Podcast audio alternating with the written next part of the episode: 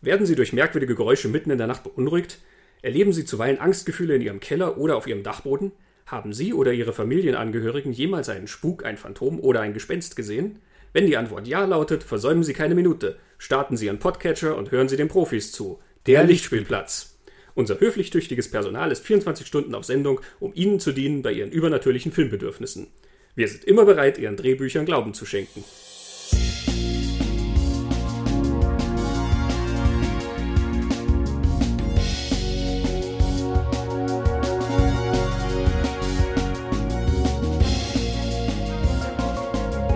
Herzlich willkommen beim Lichtspielplatz, dem Podcast für die gespenstischsten Manifestationen der jüngeren Horrorgeschichte. Ich bin Christian Genzel. Mit mir im cineastischen Salon sitzt der Geist von Christoph. Echt? okay. Ja, äh, hi. Hallo Christoph. Mhm. Oder Geist von Christoph. Der, der wievielte Geist bin ich von Christoph? Äh, der erste natürlich. Mhm. Wir reden heute über Geister. Ähm, und wer sich beim Intro vielleicht an einen berühmten Film über Geister erinnert gefühlt hat, dem sei versichert, ganz richtig, wir reden heute nicht über Ghostbusters, sondern über das Geisterdoppel von Steve Beck, und zwar 13 Ghosts und Ghost Ship. Mhm. Wir begeben uns also selber als Geisterjäger auf die Spuren dieser beiden äh, Spukhausgeschichten, die jeweils in einem sehr ungewöhnlichen Spukhaus-Setting mhm. äh, funktionieren. 13 Ghosts in einem sehr, sehr modernen Glashaus, was wie ein, ein, äh, wie ein Werkzeug oder wie eine Maschine funktioniert. Mhm. Und Ghost Ship, wie der Name so sagt, eben auf einem Geisterschiff. Und dazu haben wir auch wieder einen tollen Interviewpartner im Gepäck, nämlich Steve Beck. Genau. Der Regisseur von 13 ja, Ghosts genau. und Ghost Ship. Sehr sympathisches Interview. Ja, an dieser Stelle gleich der Hinweis. Ähm, wir werden hier wie gewohnt die Interviewsegmente einspielen äh, zu unserem Gespräch. Das komplette mhm. Interview, äh, wer es hören will, ist auf www.talkingpicturespodcast.com zu hören. Ähm, ungefähr eine Stunde, äh, wo dann vieles noch mal ein bisschen mehr im Detail besprochen wird. Lohnt sich mhm. auf jeden Fall. Ja, genau. Noch kurz zur Einordnung: Steve Beck ähm, hat als Grafikdesigner gearbeitet, er hat als äh, Werberegisseur gearbeitet für viele, viele namhafte Leute wie Burger King und Ford und BMW und ähm, weiß nicht wer, Super Bowl-Commercials und so gemacht. Diese beiden Filme, über die wir heute reden, sind tatsächlich seine einzigen beiden Spielfilme. Mhm. Leider, er hat noch ein paar Sachen in Entwicklung gehabt, aus denen nichts wurde, darüber reden wir dann später mhm. auch nochmal. Ähm, und er hat noch ein paar Filme auf der Vita, weil er bei Industrial Light and Magic gearbeitet hat, als Visual Effects Art Director ähm, für The Abyss von James Cameron, für Indiana Jones und der letzte Kreuzzug und für Jagd auf Rote Oktober. Das taucht in seinen Credits auf. Da habe ich mir nämlich gedacht, wie er das erwähnt im Interview, ähm, was ich mir vorher noch nie gedacht habe, ist, weil ILM ja immer wieder erwähnt wird als diese sehr mhm. berühmte, bekannte, große, wichtige Firma. Und ich habe mir immer gedacht, das hat damit zu tun, dass die eben so diese tollen Effekte machen und immer schon gemacht haben, so bahnbrechend. Sie waren immer die Ersten und die Besten und das waren es wahrscheinlich auch immer. Aber offensichtlich sind die ja so eine, Kaderschmiede oder Talentschmiede. Also da kommen dann so Designer oder Special Effects Leute außer, die dann irgendwann einmal Regie übernehmen können und gerade so Spezialeffektfilme gut machen können, weil sie sich ja schon auskennen damit, wie man mit Spezialeffekten tut. Das muss man als Regisseur ja, glaube ich, kennen das habe ich so noch nie am Radar gehabt, dass das Jahr, glaube ich, in Business dann zum Ruf von, von ILM ja beitragt. Mhm. So, dass die Talente kreieren sozusagen. Ja, also auf jeden Fall haben die natürlich ein, ein äh, großes, äh, eine große Anzahl an äh, hochtalentierten Leuten, die dann auch in die verschiedensten Richtungen gegangen sind.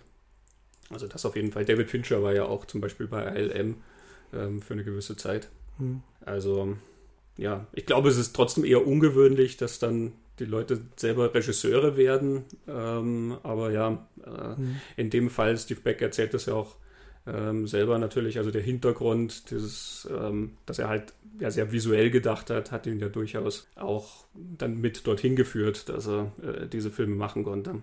Aber bevor wir dazu kommen, vielleicht reden wir erstmal darüber, worum es denn geht in 13 Ghosts. Es ist eine Geisterhausgeschichte. Es ist ein Remake. 13 Ghosts ist ein Film, den William Castle gemacht hat. Wir werden dann ein bisschen über William Castles Version reden später. Es gibt einen reichen äh, Mann, ich kann den Namen so schwer aussprechen, F. Mary Abraham spielen. Cyrus Criticus. Cyrus Criticus, genau. der vererbt sein Haus an seinen Neffen, den spielt Tony Shalhoub. Der hat dann äh, zwei Kinder mit. Eine davon ist Shannon Elizabeth, die kennt man aus American Pie. Und dann ein Kindermädchen, denn sie haben, äh, die Familie hat die Mutter verloren. Die ist beim Brand verstorben. Und durch diesen Brand hat die Familie auch ein Haus verloren und sie wohnen jetzt in sehr beengten Verhältnissen. Sie erben dieses tolle Haus, äh, kommen dorthin und äh, sind sehr begeistert. Und es gibt dann noch zwei andere Personen, die in diesem Haus dann mit dabei sind. Das eine ist der Anwalt, der quasi die notariellen Dinge erledigen soll bei der Übergabe vom Erbe. Und Matthew Lillard. Ist für mich völlig egal, wie der Charakter von Matthew Lillard heißt. Das Matthew Lillard spielt den und dann weiß man auch, was das für ein Typ ist. Der ist so ein, ein Psychic, ähm, der kommuniziert mit, mit der Geisterwelt sozusagen. Ja, der hat quasi für den Onkel als genau. Geisterjäger genau. gearbeitet. Genau. Denn dieser Onkel ist äh, sehr exzentrisch. Der hat zwölf Geister in diesem Haus gefangen. Und äh, das Haus ist aber nicht wirklich ein Haus, sondern eben, wie du schon gesagt hast, eine, sehr komplexe Maschine. Da gibt es dann eine Mythologie dazu, nach der quasi diese Geister freigelassen werden sollen in dem Haus und das soll dann so quasi die Pforten zur Hölle oder so öffnen. Es geht im Endeffekt darum, die Familie soll überleben, der Vater soll, will seine Kinder retten und äh, die Hölle soll möglichst zubleiben. Äh, Punkt. ja, du hast jetzt eine Person unterschlagen, nämlich noch eine andere Geisterjägerin. Ähm, Stimmt. Ambeth Davids, äh, mhm. die auch dort auftaucht, also die Kollegin sozusagen von Matthew Lillard ähm, die auch ein bisschen was von dieser Mythologie dann erklärt und die weist dann eben darauf hin, dieser titelgebende 13. Geist, äh, um den es da geht, der wird also gebraucht, ähm, um quasi diese Maschine aufzuhalten. Da muss sich sozusagen jemand opfern oder muss jemand geopfert werden, damit diese Maschine dann aufgehalten werden kann. Genau, und äh, ein Detail, das ich jetzt auch noch vergessen habe, wir können vielleicht dann darüber nachdenken, warum ich es vergessen habe einer dieser 13 Geister, oder ne, Entschuldigung, einer dieser zwölf Geister, die dort in dem Haus eingesperrt sind, ist die verstorbene mhm. Mutter und Frau der Familie, also die ehemalige Frau von, von Tony Shalhoups Figur. Genau. Wer ist genau. Tony Shalhoub? Monk. Monk, genau. Genau. Und F. Mary Abraham, den Onkel, den kennen wir natürlich mhm. schon aus Amadeus, unsere Folge Nummer 28, mhm. wo er Salieri gespielt hat. Genau. Ganz, ganz groß. Ein Schauspieler mit äh, einen großen Namen und Gewicht, was er genau. zu dieser Rolle mitbringt. Genau. Ja, wir haben schon gesagt, ähm, William Castle hat dieses Original gemacht, ähm, mhm. 13 Ghosts von 1960. Ähm, die Geschichte ist nicht unähnlich und trotzdem ist diese Neufassung, ich sag mal, relativ lose äh, interpretiert. Über William Castle haben wir ja schon geredet in unserer Folge über Matinee von Joe Dante, äh, unsere Folge 43, lohnt sich auf jeden Fall. Mhm.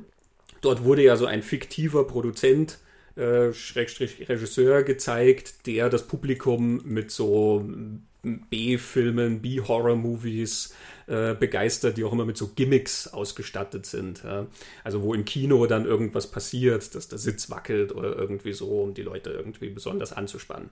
William Castle, das Vorbild für ähm, diesen Filmemacher aus Matinee, ähm, hat diese Gimmicks tatsächlich verwendet mhm. und hat eben auch für sein Original von 13 Ghosts äh, so etwas sich ausgedacht. Der, der, Film wurde präsentiert in einem Prozess, der sich Illusion O nannte. ähm, ich lehne mich jetzt mal aus dem Fenster und behaupte, es ist der einzige Film, der in Illusion O mhm. präsentiert wurde. Ähm, man hat so eine Brille gekriegt im Kino und die hatte eine blaue und eine rote Folie und du konntest das dann umschalten und dann konntest du also an gewissen Stellen im Film die Geister sehen oder nicht sehen. Also wenn genau. du das dann umgestellt hast, dann hast du die leeren Räume gesehen und dann klick und dann hast du da die Geister herumspuken sehen. Mhm. Und wenn es dir dann wieder zu gruselig wurde, klick, dann waren die Geister wieder weg. Erst vorgestern auf Twitter ist das in meinem Twitter-Feed aufgetaucht, diese Originalbrille. Ein Foto von so einer zerknüllten, verstaubten Brille, wo, wo, wo dann der, der User geschrieben hat, er hätte die wo gefunden jetzt und äh, würde jetzt gern säubern, ohne dass kaputt geht. Und er hat noch Tipps gesucht, wie man so ein Ding säubert, ohne dass kaputt geht. Mhm. mhm. Genau. Ja, es gibt auch Bastelanleitungen, wie man sich sowas nachbauen kann. Ähm, eine frühe DVD-Veröffentlichung von diesem 13 Ghosts ähm, reproduziert tatsächlich diesen Effekt und du kannst dann mit dieser selbstgebauten Brille ähm, das so ein bisschen nachmachen wie im Kino, aber ich ähm, behaupte mal, es war im Kino etwas spannender als äh, zu Hause vor dem Fernseher. Ich glaube, es war 1960 sowieso spannender das Ding als jetzt zu Hause. Ähm, diese Brille taucht auch im Film auf äh, ja. und sie taucht auch im Remake auf. Ähm, also das haben sie übernommen, dass mhm. auch im Film dann die Figuren so eine Spezialbrille haben, die sie aufziehen können, mit der sie die Geister dann sehen und ohne die Brille bist du leider ja. aufgeschmissen. Ja. Im Originalfilm ist das wirklich auch so im Sinne dieses Gimmicks so ein bisschen gemacht. Im äh, Remake äh, ist es ja wirklich überlebensnotwendig, mhm. dass sie das sehen durch diese Brillen. Und da kommen dann auch Sequenzen, äh, in denen das dann sehr eng wird, weil eben zum Beispiel zwei Figuren da sind und nur eine eine Brille gerade hat und die müssen sie sich dann gegenseitig ja. irgendwie zuwerfen oder irgendwie so. Also so viel Action gibt es in dem Original nicht im Original auch da ein, ein äh, exzentrischer Onkel vermacht seiner Familie sein Haus. Das ist aber mehr so ein altes, naja, wie man es halt kennt, so ein altes Herrenhaus. Die Familie ist auch vollständig, also Vater, Mutter, Sohn und Tochter. Ähm, da gibt es also keine verwitweten Personen oder so. Der Onkel heißt in dieser Originalversion Plato Sorba. Hat das so unauffällige Namen. Ja, so, das sind so All-American Names ja, irgendwie. Genau. Ne? Aber interessant, Sorba ähm, und dann Criticos im Remake, also irgendwie so, so ein bisschen griechisch ja. angehaucht, ne? aber ich glaube, wenn ich mich jetzt nicht täusche, im Original heißt die Tochter dann auch Medea, ohne dass das jetzt irgendeine besondere Bewandtnis damit hätte. Ja. Okay. All American Family. Yes. Ähm, der hat eben dort auch Geister ähm, eingefangen in diesem Haus, die man mit dieser Brille sehen kann. Er selber ist der zwölfte Geist. Also dieser Onkel ist verstorben und er selber ist der zwölfte Geist. Oh. Und es braucht eben einen dreizehnten Geist, um sozusagen diese Geister wieder zu befreien. Ein Night Twist. Ja. Mhm. Es gibt eine Haushälterin, die dort arbeitet äh, in diesem Haus und die ist gleichzeitig Spiritistin. Die hat also dem Onkel so ein bisschen zugearbeitet und die hilft dann später eben, um den Geist von diesem Onkel wieder her äh, heraufzubeschwören, damit sie dann also erfahren, was da eigentlich los ist und so.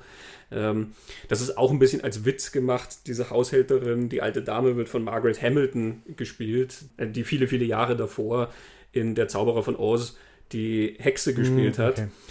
Und der Junge, ähm, der kleine Junge in dem, in dem Film sagt dann immer über die Haushälterin, dass das eine Hexe sei. Die ist sicher eine Hexe, die ist sicher eine Hexe. Und sie guckt halt immer sehr finster und ja, okay. ne, so ein bisschen Insider-Joke. Sowas gab es auch schon 1960. Mhm.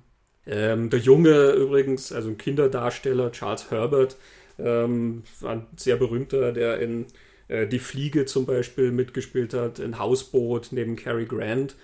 Und äh, er war auch in, im Film von Burt Gordon, hm. wer sich an unsere letzte Folge erinnert.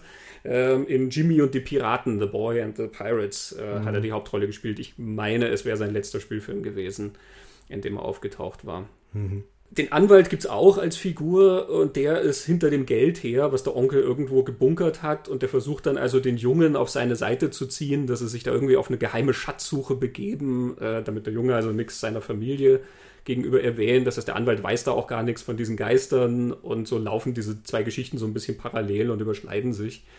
Ähm, und es ist vom Tonfall her wirklich sehr, sehr harmlos, sage ich mal, mhm. gehalten. Also das Aggressive, was diese Geister im Remake haben, ja. dieses Angriffslustige, ähm, das ist im Original einfach nicht drin. Also das ist ein bisschen unheimlich, ähm, aber da verwüstet halt dann mal ein Geist die Küche, ja. Der nimmt dann halt äh, Teller und zerdeppert die am Boden und wirft dann Marmeladenglas herum oder irgendwie so.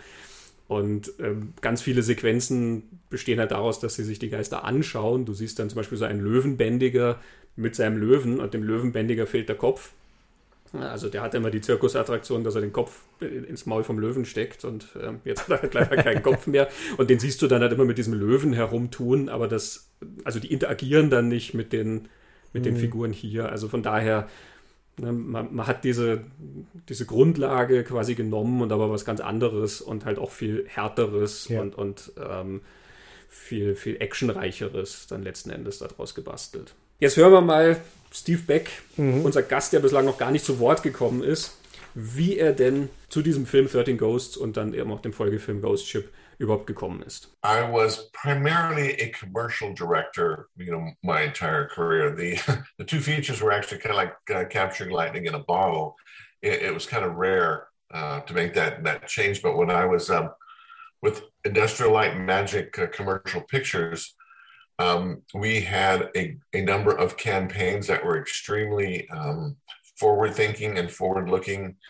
Uh, uh, one in particular for a, a bank, uh, if you can believe that or not, um, called um, First Union, which mm-hmm. was an East Coast bank for the, the United States here, that wanted to do something that was strikingly visual and the last thing you would expect as being a bank commercial.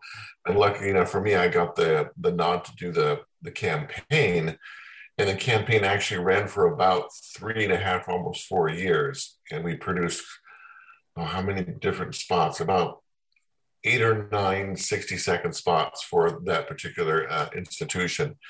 And again, they being so uh, revolutionary in their look, uh, it caught the attention of a lot of people down in Hollywood kind of off guard. And when they would show these commercials, they were primarily meant for what we call it the Super Bowl here in the United States, which is our football championship, you know, game that's played every year. At that championship, all the major brands try and get their, you know, their commercials up on air and it has national attention. So it, it the campaign ranked very, very well with uh, the folks down in Hollywood. And I got a phone call one day um, from Joel Silver's office. And uh, if you know Joel's background, he is quite a prolific producer uh, in, in Hollywood. And at that time, he had already made his name so many years before I even met him, just doing the action pictures with Bruce Willis, et cetera, et cetera and being quite successful at it with things like Predator and um, other pictures of that note. But anyways, I just got a call at the you know out of the blue, uh, requesting a, a meeting. Uh, we went down and spoke with him, and um, he just said, you know, you're the guy. We're not even auditioning. You you know you kind of start on Monday. And it was kind of like wow, that's that was unique because you know, my longest format had been 60 seconds before that point in time. So it was it was unique to sort of step into the deep end of the pool with the biggest shark and produce something. And, you know, wonderfully enough, he gave me an immense amount of support. And he coupled me with one of, um, I think, one of my best friends and producers at the time were developed into, which was Gil Adler. Uh, Gil had done a lot of work with Joel before, uh, as, well as, as well as directed for him and produced for him. And Gil was my producer, and he certainly shepherded me along the way. But essentially, drawing upon my visual effects acumen and my, to your point, my my, my graphic design sort of uh, awareness. Uh, 13 Ghosts kind of came out of the box completely different than the horror movies of the time. So uh, that was kind of what they were looking for was a different look and a different approach. Ja, so ist Steve Beck zu 13 Ghosts gekommen, durchaus sehr ungewöhnlich, mhm. ähm, einfach diesen Auftrag zu kriegen, genau. ähm, für den er ja quasi sich nicht mal bewerben musste. Genau. Und er erzählt weiter ein bisschen über die Besetzung des Films, wie sie da vorgegangen sind, was da die Schwerpunkte waren. Um, well, yeah, we kind of wanted to start with something a little bit different. Um, we actually didn't start with with the popular ones. Um, we started with uh, Tony Shalhoub, mm-hmm. and kind of made sure that Tony was he he he he had the right temperament and spirit for the film. He was just a TV actor for the most part by that time. I hadn't done a lot of feature work, but it was very popular on television, at least in American television. Um, and I just thought he had this great benevolent spirit. Was kind of could you could believe him as the father who would do anything to save his children. And he also had a wonderful sense of comic timing, which was important to the script because even in the first script, you know, uh, Thirteen Ghosts is a little bit of a tongue-in-cheek kind of horror movie. It's uh, it's more lighter than your typical fare. And so we wanted to be able to play with the audience a little bit and have the characters play with each other to, to a degree uh, with the situation. And Tony was kind of a master of that. Um, so I, I started with Tony and then kind of worked our way down through the rest of the cast. And we kind of added F. Murray at the end, but F. Murray was uh, such a blessing because he was such a veteran, you know, of, of, of, filmmaking and of theater. He really brought a lot of credence to things. A and B, he also he helped the other actors along with what they were doing. He would bring us wonderful sense of collaboration to the set as well. And when you have people like Ron Digga, this was her first film. Um, outside of I'm sure the, the music videos that she did, um, he helped her along because they had some pretty key situations together as well. So it was it was a wonderful collaboration, and I really felt the team supported the production, and it, it, it turned out how it turned out because of that sort of uh, collaboration. Yeah, it's interesting when you say that you started with Tony Shalhoub because I feel he grounds the film so much. He's just this instantly relatable kind of person. And a very unusual choice actually i think for um, like the lead character in um, mm-hmm. such a production.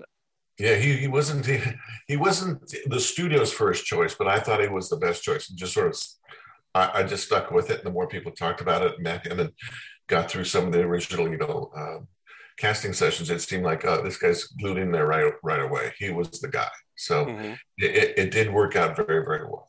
Yeah, Good. I was really happy with Tony, and to the point where even we uh, we shot in Vancouver and edited somewhat at a small editing facility that I had in the San Francisco Bay Area. And Tony was up doing some, uh, I think, location um, shooting for Monk, the, t- the TV show he was associated with for years in San Francisco, where it's based. And he actually came across the bridge and came to our little editing facility and, and watched the entire the entire film at a certain part just to make sure everything felt proper to him, which I thought was an amazing extension of his of his graciousness. That he didn't have to get involved with it, but he was very open to wanting to see how it turned out and and had mm-hmm. notes and really, you know, was very very pleased with what we'd done. Mm-hmm. Matthew Lillard was also involved. He was kind of one of those guys that was also associated with Scream, if you remember Matthew Lillard's uh, role in Scream. So he came from that popularity. Let's see who else was in there. Um, Beth David was there. She had also scored some pretty high points in Hollywood at the time from her involvement from um, Schindler's List. Um, so she was also involved. And um, the girl from American Pie, uh, her name escapes me from the moment, who was just a darling just a wonderful actress. Um, Shannon Elizabeth. That's it. Thank you very much. Shannon brought a lot of also just Veritas to the to the screen, and also just a lot of playfulness and lightfulness where we needed it. Um, because it kind of halfway through the film, you have to realize that these people are surrounded by the dead; they just don't know it, and that balance was kind of sought after when we were kind of doing the filming. So it, it was it was a wonderful cast who really worked hard to make the script work. Ja, äh, die Cast, äh, wenn man sich das heute anschaut, äh, es ist äh, ein 90er-Jahr. Cast. Matthew Lillard war in Scream 1996, kurz davor, und aber noch in, in, in einige anderen dieser Teenager-Geschichten. Er war auch in Wing Commander zum Beispiel. Wing Commander, genau. Obwohl den nicht so viele Leute gesehen haben wie Scream. Äh, und in She's All That war er, der mhm. äh, ein großer Hit war.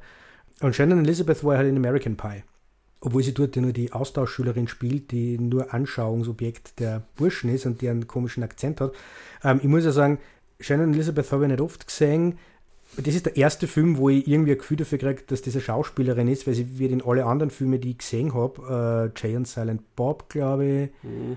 äh, und so, ist sie wirklich nur dieses Sexobjekt für die männlichen Hauptfiguren, die sie halt bewundern und anschauen weil es so toll ausschaut. Also die, die, die sind die Filme, die ich von ihr kenne, so ist halt dann noch American Pie, glaube ich, oft besetzt worden. Aber da spielt sie, ähm, ist erst einmal eine Figur mhm. und das, das sie nicht auf diesen Sexappeal quasi verlässt. Und äh, es ist ja, wie Steve Becker sagt, sie ist sehr, sehr fröhlich und sehr lebendig und sehr, sehr warmherzig als Figur. Mhm. Ja, also ich stimme dir schon zu, klar, sie war halt immer die, die ganz große, sexy, mhm. ähm, ist ja auch recht groß gewachsen und mhm. ähm, ich finde sie hat ein total charmantes Lächeln, das, ähm, deswegen habe ich sie immer sehr, sehr gern gesehen.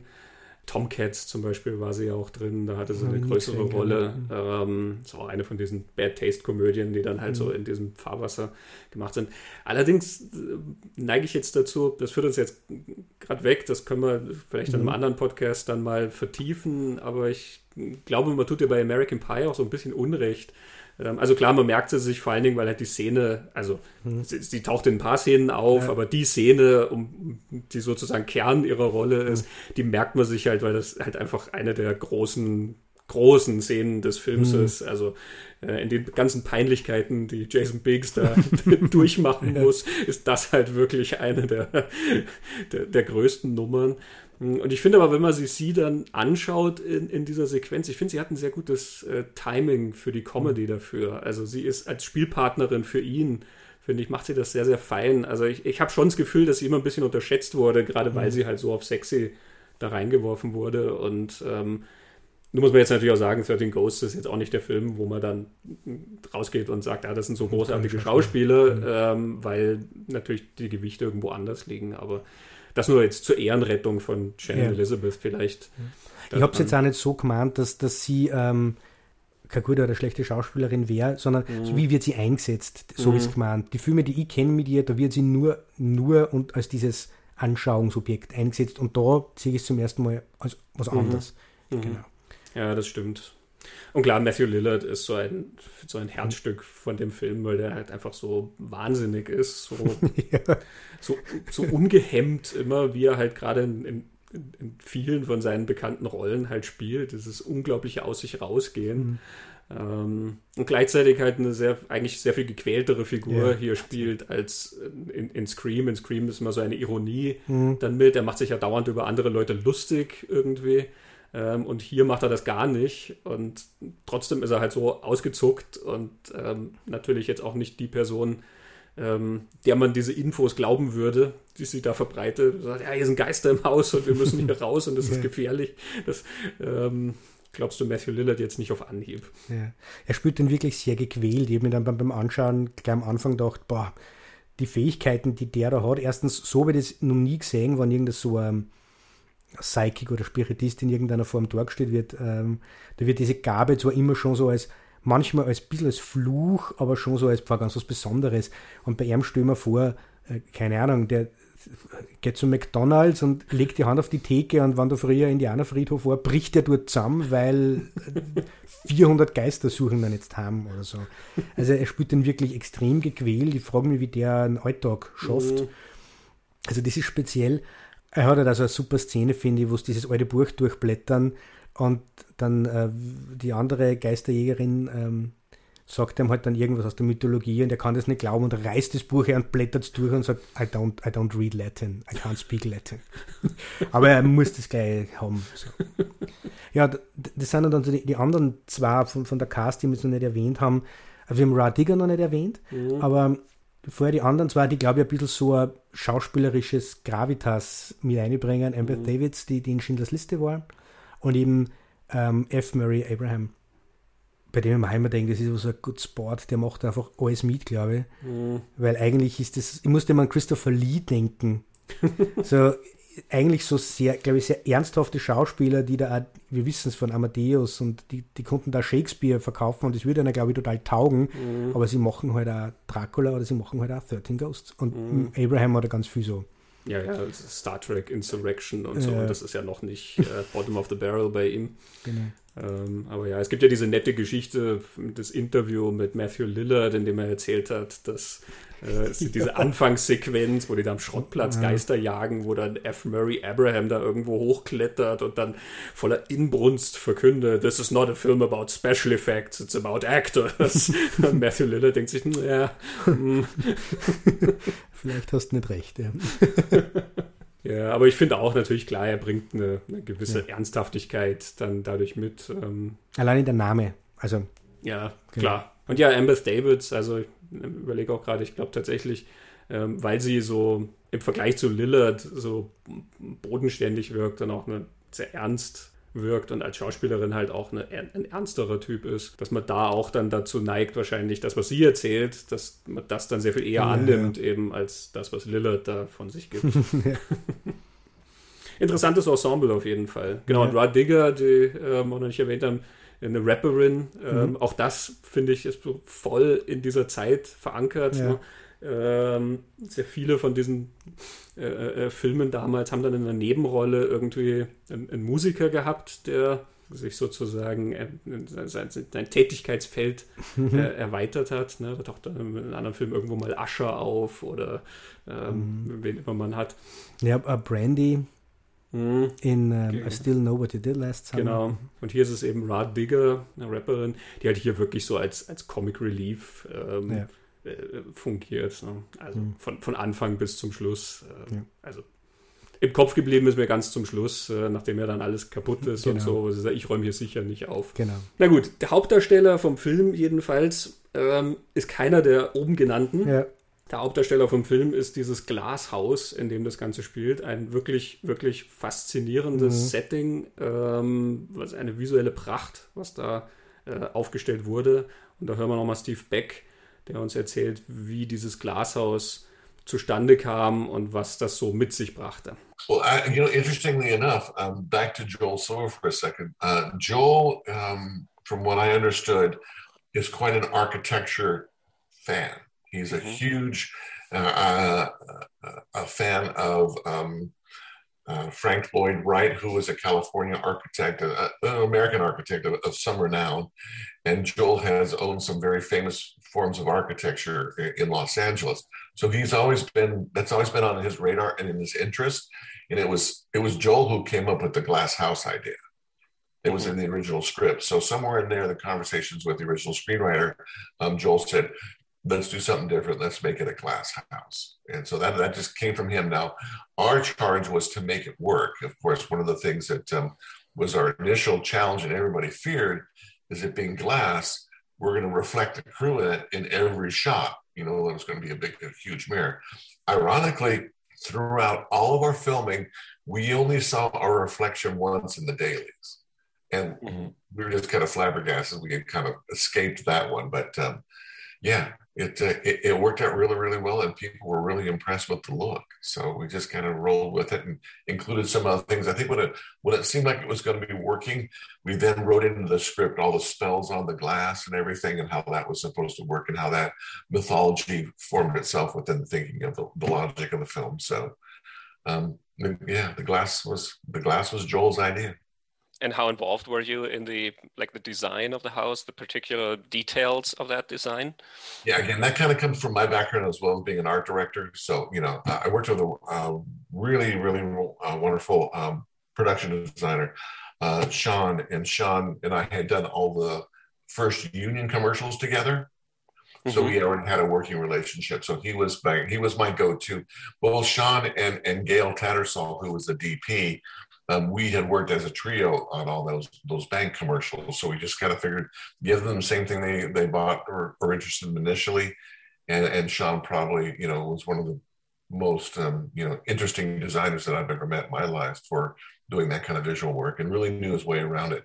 It was a quite a um, uh, an engineering marvel because as you know, uh, when you make sets, you know it's very thin plywood and it's you know it, they go up for the 15 minutes you need for the shot then they disappear and they move all over the place.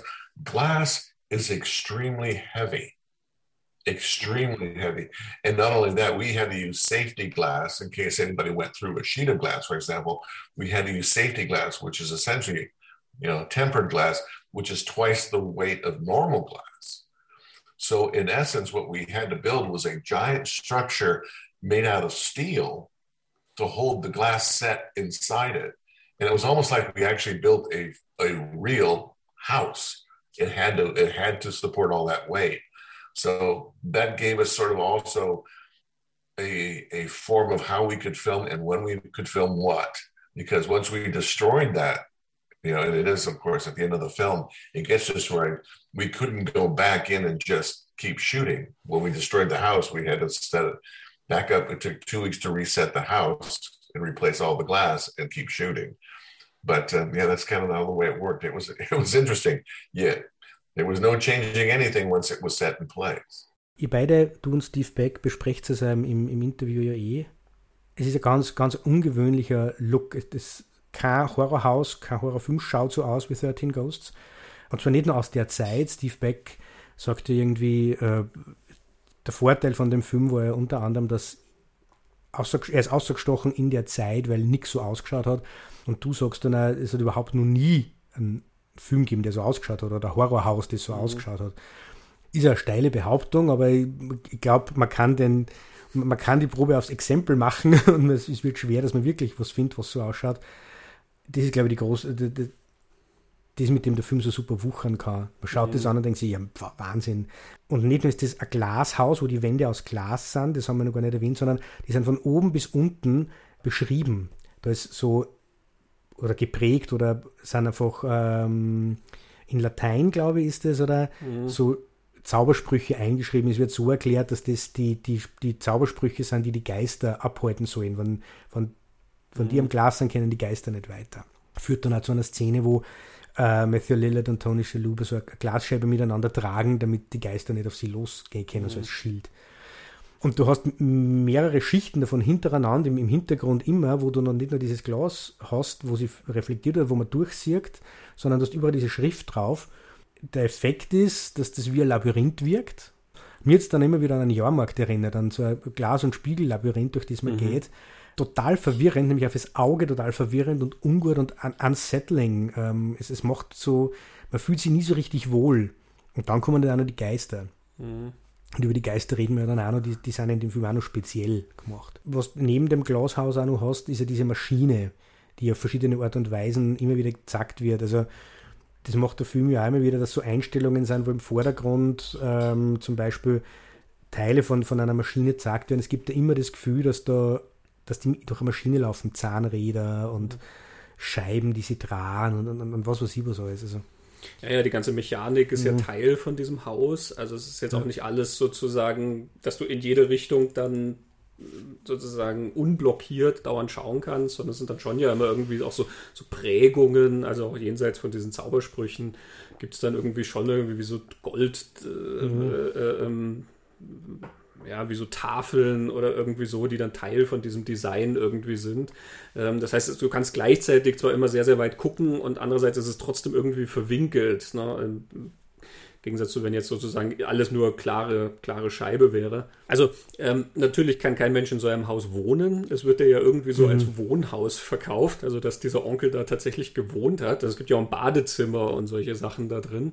Das auch total verglast ist. Also es ist zwar Glas, durch das man nichts sieht. Ja, also Milchglas. Ne? Ja, aber boah. Ja, also ähm, sehr praktikabel sieht es nicht aus, ja. ähm, aber das soll es wahrscheinlich auch nicht. Es ist halt so ein spezieller Ort. Ja, ich habe natürlich tatsächlich überlegt, also es kann natürlich sein, dass es äh, irgendwo so eine, eine, eine Konstruktion in der Filmgeschichte gibt, die irgendwie daran erinnert. Es gibt natürlich ja so gewisse Glashäuser, also es gibt immer wieder Sets, die sehr, sehr viel aus Glas bestehen in Filmen. Ähm, ne? Also so Büros zum Beispiel, die mhm. halt ganz groß aus Glas äh, designt sind und so weiter. Ähm, aber hier dieses Haus eben, diese Mischung aus Glas und diesen ganzen arkanen Symbolen und mhm. Maschinenteilen, das ist wie so ein, wie so ein ganz komplexer Würfel, so ein Rubiks Würfel ja, genau. irgendwie, der. Ähm, es bewegt sie nämlich ja immer wieder und also genau. es verändert sie ja ständig. Genau. Das ist ein Teil der ähm, Mechanik. Also interessanterweise bin ich dann erinnert an äh, das Geisterschloss von Jan de Bond, obwohl das eine ganz andere Art von Haus ist. Ähm, also das ist ja ein tatsächliches Schloss dort mhm. und auch äh, also ein sozusagen altmodisches Gemäuer. Ähm, und trotzdem, beide sind halt so, so ähm, Sets, die so spannend sind, einfach zu erforschen, einfach mit den Figuren das anzuschauen und, und diesen Ort gewissermaßen zu erkunden. Äh, mal ganz unabhängig von Handlungen und sonst irgendwas, einfach nur sich das auf sich wirken zu lassen, diese Orte.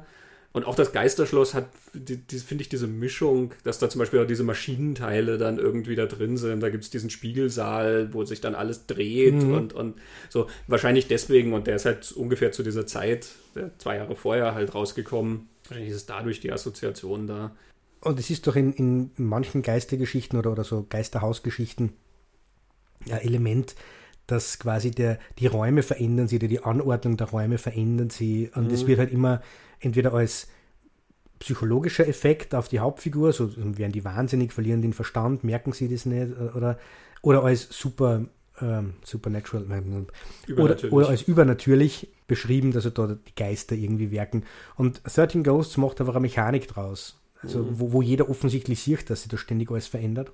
Und er macht, äh, er hat so ein Urelement, so irgendwann ist, fängt die Maschine an zum Laufen und wenn sie auf so einer Scheibe gewisse Symbole in, in einem gewissen hm, Ort bewegen, in einem Raster, geht die nächste Tür auf und der nächste Geist kommt heraus. Mhm. Das macht dann ein bisschen so Zeitdruck, weil du dann als Zuschauer ja merkst, mhm. oh, der vierte, oh, der fünfte, oh, und was für einer kommt jetzt, der sechste. Und sie werden da alle zwölf ja vorgestellt am Anfang, dass das ja ganz bestimmte Typen sind. Also der, der Löwenbändiger ohne Kopf wird zum Torso. Mhm. Dem fällt dann mehr als der Kopf. Aber genau. Genau, der Torso in dem Fall ist nur eher unheimlich, andere sind dann sehr viel aggressiver und mhm. ähm, das ist dann so grob gesehen auch so, je, je, quasi je weiter du in den Nummern kommst bei den Geistern, desto fieser werden die mhm. dann auch. Was, was mit dem Glashaus natürlich nicht ganz so funktioniert, ist die Tatsache, wie die sich dann alle verirren in diesem Kasten. Ähm, also das schluckt man irgendwie, ja. aber man hat natürlich schon immer so das Gefühl, es ist ja alles Glas, die müssten sich ja irgendwo sehen. Also es wird dir dann erklärt, dass das Glas ist alles schalldicht, deswegen kann man nicht hören, mhm. wenn man gerufen wird zum Beispiel. Ähm, aber trotzdem hast du das Gefühl, du kannst ja in alle Richtungen sehr weit gucken. Und auch wenn du nur Teile sozusagen siehst, äh, trotzdem müsstest du ja Bewegungen und sowas mitkriegen. Also die rennen dann da unendlich lang durch den Keller mhm. von diesem Gebäude.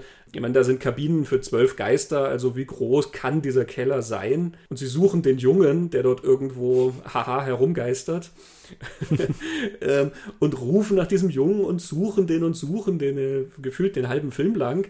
Und der nächste, ja, stellt euch einfach mal hin und guckt mal in alle Richtungen durch die Glasscheiben, weil irgendwo muss er ja sein. Ne? Also du hast ja nur Glas überall es ist so ein bisschen, ich finde, der Film macht die Gratwanderung gerade so, ja, man dass, ja. dass, man das schluckt. Ne? Mhm. Ähm, aber ja, also so als praktikabler Ort ähm, funktioniert das Ding wahrscheinlich nicht.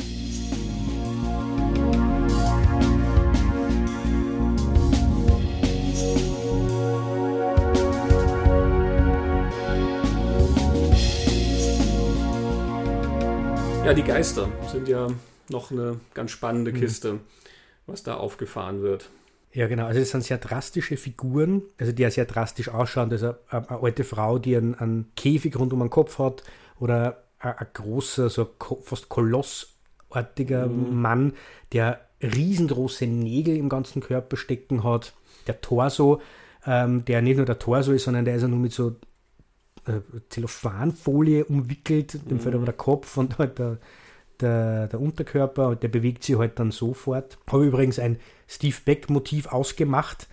Uh, Steve Beck uh, halbiert gerne Körper, glaube ich. Entweder uh, horizontal oder vertikal, weil das kommt in Ghost Ship dann nachher, werden wir drüber reden, das ist ja die mhm. berühmteste Szene von Ghost Ship. Aber wie der Anwalt um die Ecke ja. gebracht wird, das ist natürlich brillant. das stimmt, ja, durch eine offenbar sehr scharfe Glastür. Genau. Es gibt auch diesen, diesen Geist, weil offensichtlich eine Frau ist, die sich umgebracht hat, ähm, die dann zuerst im Bad auftaucht, hm. die überall die Narben und, und, und Schnitte, Schnitte genau. äh, an, an ihrem Körper hat. Das ist so ein bisschen klassischeres ähm, Geistermotiv quasi. Und eine Mutter, die ihr, ihr Kind füttert oder überfüttert oder, oder so irgendwie, Mutter und ein Kind, mhm. beide gemeinsam, oder? Also, die, die sind sehr abstoßende Figuren und Steve Beck erzählt das, die waren ja tatsächlich am Set und ich weiß jetzt nicht mehr auswendig, ob er es in unserem Interview erzählt oder im Bonusmaterial, aber das waren keine visuellen Effekte, also das war nicht, dass die mhm. Schauspieler da mit einem Greenscreen oder mit irgendwas gespielt haben und nachher haben sie das gemacht, sondern die Geister waren Schauspieler, die da waren, in Kostüm und sie wirken deshalb auch viel, viel plastischer und physischer, mhm. bedrohlicher, ähm, fast wie so Dämonen und Monster, mehr als, als Geister, die halt einfach komisch mhm. auftauchen und, und wen erschrecken. Und die gehen auch extrem los auf unsere Figuren verletzen sie ja ganz stark. Naja, die gehen ja mit Waffen und so mhm. gehen die dann tatsächlich auf die Figuren los. Ich glaube, das Einzige, was sie ja geisterhaft an sich haben, ist die Tatsache, dass du sie so nicht sehen kannst, sondern nur mit dieser Brille. Ja. Weil eigentlich sind das ja Präsenzen, die dort wirklich eingefangen sind. Und mhm. also die gehen ja jetzt auch nicht durch Wände oder was Geister halt sonst vielleicht klassisch machen, sondern es sind halt Dämonen, die dann durch diese Gänge sozusagen ziehen genau. und bestimmte Waffen oder Angriffsmuster oder so haben und sich dann halt über die Lebenden hermachen. Hm. Ähm, ja, ich finde auch die Mischung sehr interessant aus diesen Präsenzen eben, wie du sagst, es wirkt sehr plastisch, ähm, dadurch, dass es echt gemacht ist.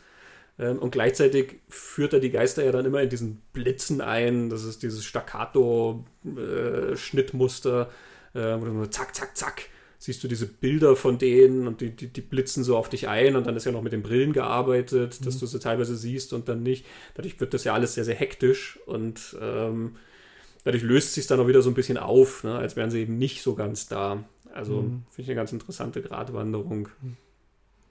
Nochmal zum Vergleich, im Original von William Castle ähm, ist das sehr niedlich. Du hast dann halt eine, was natürlich auch technisch bedingt ist, ne?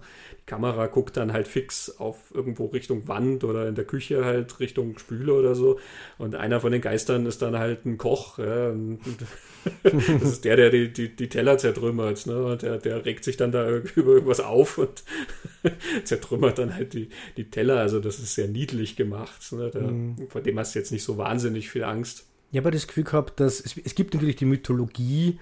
Ähm, das ist was, was mir gefallen hätte, wenn es ein bisschen mehr ausgeführt worden wäre. Also die, mhm. die Biografie der Geister, wegen mehr die ganze Mythologie, das, da wird recht drüber kuscht.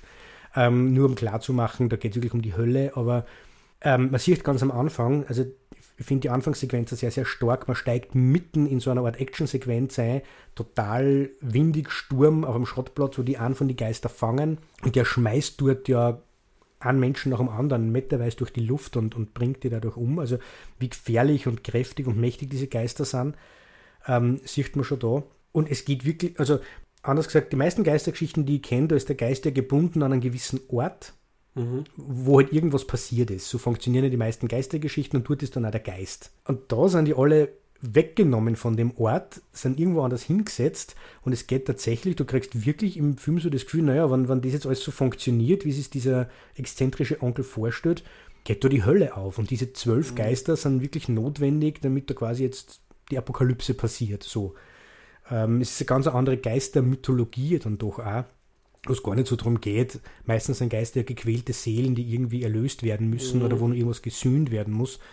Und da sind das einfach, na, ja, Höllengestalten. Höllengestalten, quasi, böse ja. durch und durch und sehr gefährlich. Ja. Auf der DVD hat man ja so, das ist dann so ein Special Feature, wo du dir dann diese Ghost Files anschauen mhm. kannst. Das sind dann quasi so, so Hintergrundgeschichten mhm. äh, zu diesen Geistern, die wohl offensichtlich ja auch schon im Drehbuch festgehalten wurden und die dann im Film halt nicht ausgeführt werden. Du siehst sozusagen ja nur den Effekt und äh, kannst dir das dann irgendwie daraus erraten. Ich hätte es auch spannend gefunden, wenn man dann vielleicht ein bisschen auf die eingegangen wäre. Vielleicht so nach und nach, also dass du erst diesen Effekt hast, dass du diese Gestalten siehst und dir denkst, uh, was ist mit dem passiert, mhm. was ist mit dem?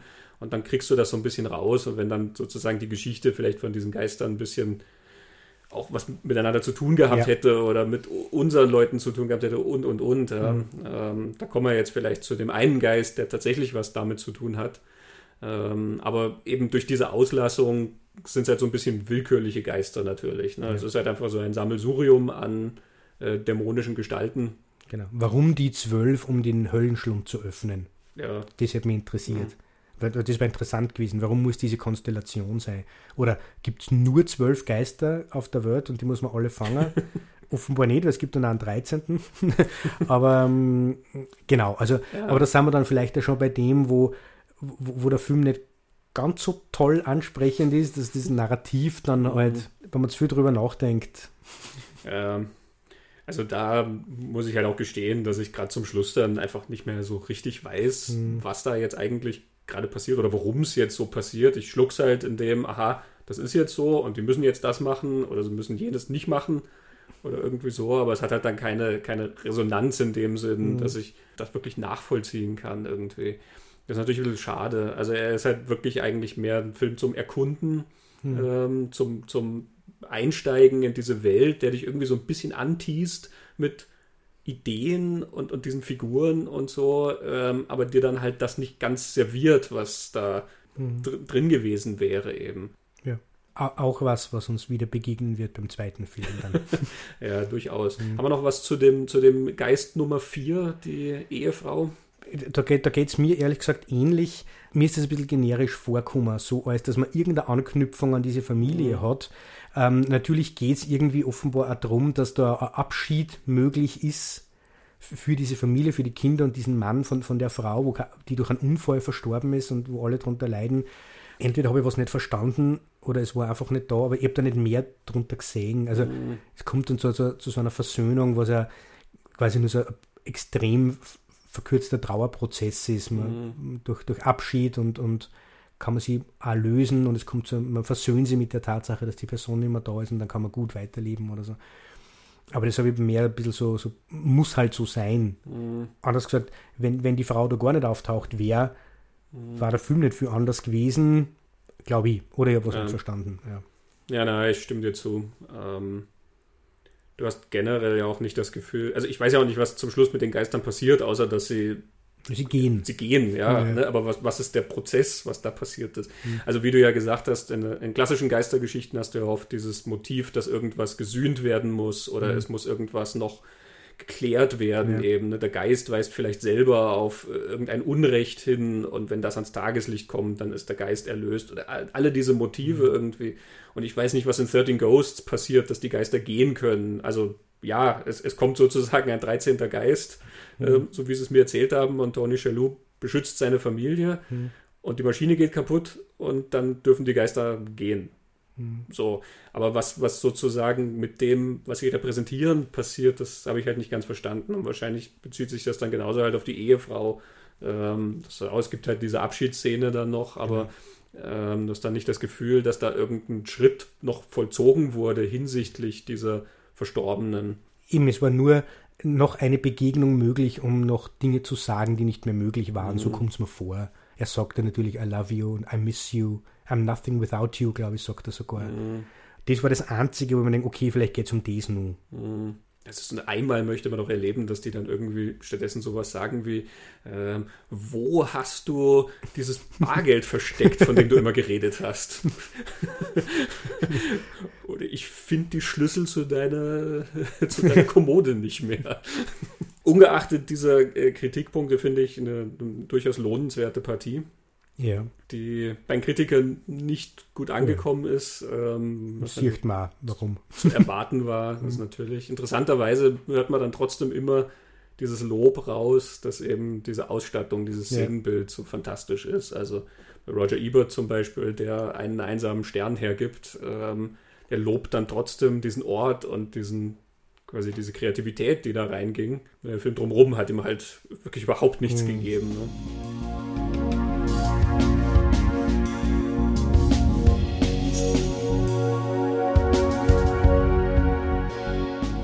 Und so kommen wir zum Film Nummer 2 von Steve Beck. Mhm. Nochmal Geister. Ja. Schon wieder Geister. Mhm. Ähm, der Film trägt den Namen Ghost Ship. Mhm. Und es ist diesmal kein Remake, mhm. äh, weder von einem William Castle-Film noch von irgendjemand anderem, auch wenn es mal einen britischen Horrorfilm mit demselben Titel gab. Ähm, aber das ist unabhängig von diesem Film Ghost Ship, ist eine ähm, originale Geschichte. Mhm. Was passiert in Ghost Ship? Ähm, es geht um eine Bergungscrew, also eine auf einem Schiff, die einfach äh, lecke, sinkende Schiffe bergen. Äh, Gabriel Byrne ist der Kapitän, Juliana Margulies ähm, ist die, oder ist eine der, der Crew, die sind, sie wird unsere Heldin im Laufe, im Laufe der Geschichte.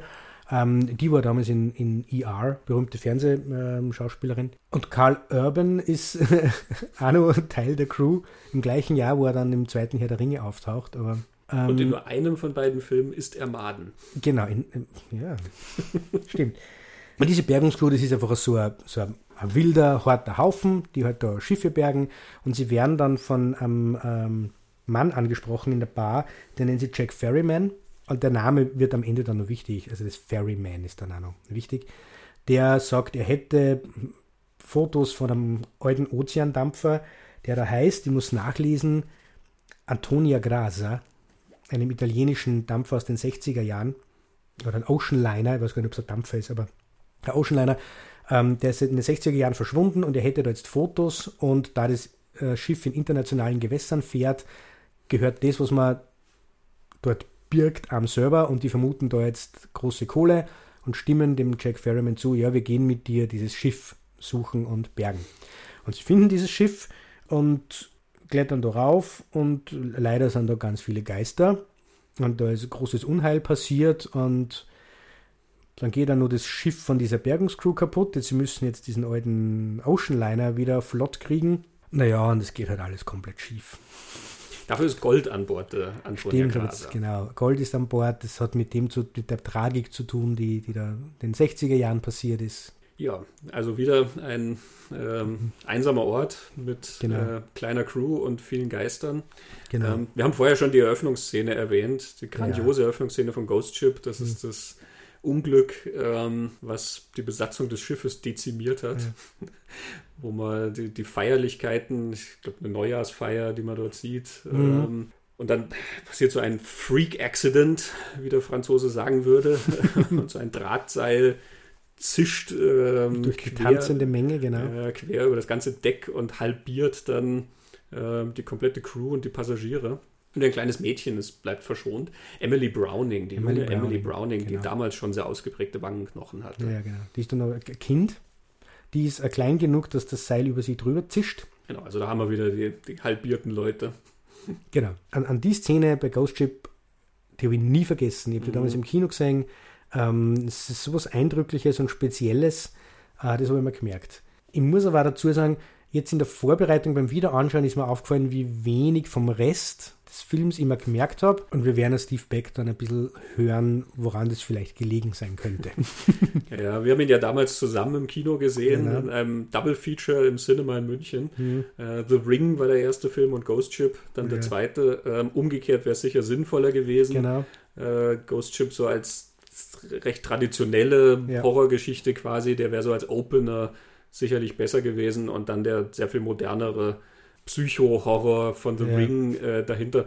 In der Reihenfolge, wie wir es gesehen haben, ist es halt leider so, mir geht es da genauso. Ich ja. hatte mir die Eröffnungssequenz gemerkt, wie jeder, mhm. ähm, und dann vom Rest nicht mehr wahnsinnig viel. Ich habe ihn dann ein paar Jahre später wieder gesehen und dann als Standalone-Film, ähm, wo du ihn dann nicht mit dem davor gesehenen ja. vergleichst, da funktioniert er dann natürlich genau, auch besser.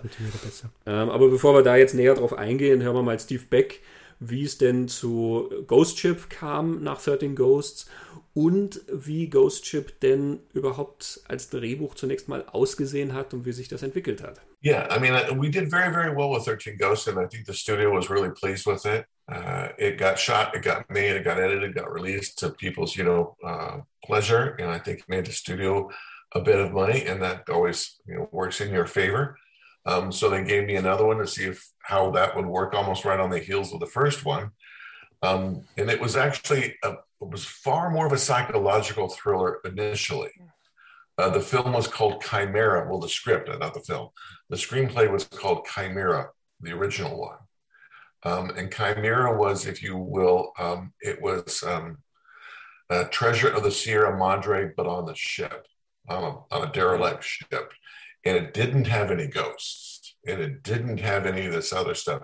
It just had seven people who all discovered a ship that had a bunch of gold on it that nobody could account for. And now what happens? Well, they start hunting each other down. You know, it's like a last man standing, if you will. That was the original intent and um, the original concept for 13, excuse me, for Ghost Ship. But what happened, very significantly, what happened to all of our cultural perspectives was 9 11. So, in between 13 Ghosts and Ghost Ships, the you know the the towers came down in New York, and when that happened, everything kind of splintered apart as far as the way people saw how films should be made. And um, Warner Brothers specifically said we don't want to create any more anti-heroes at this time because it was all mm-hmm. anti-hero that story. And so it, it evolved into more of a, a um, you know, a, a supernatural tale as opposed to one of just straight up suspense. And when that happened, um, you know, the, the, the theme of the movie shifted quite a bit. Mm-hmm. Yeah.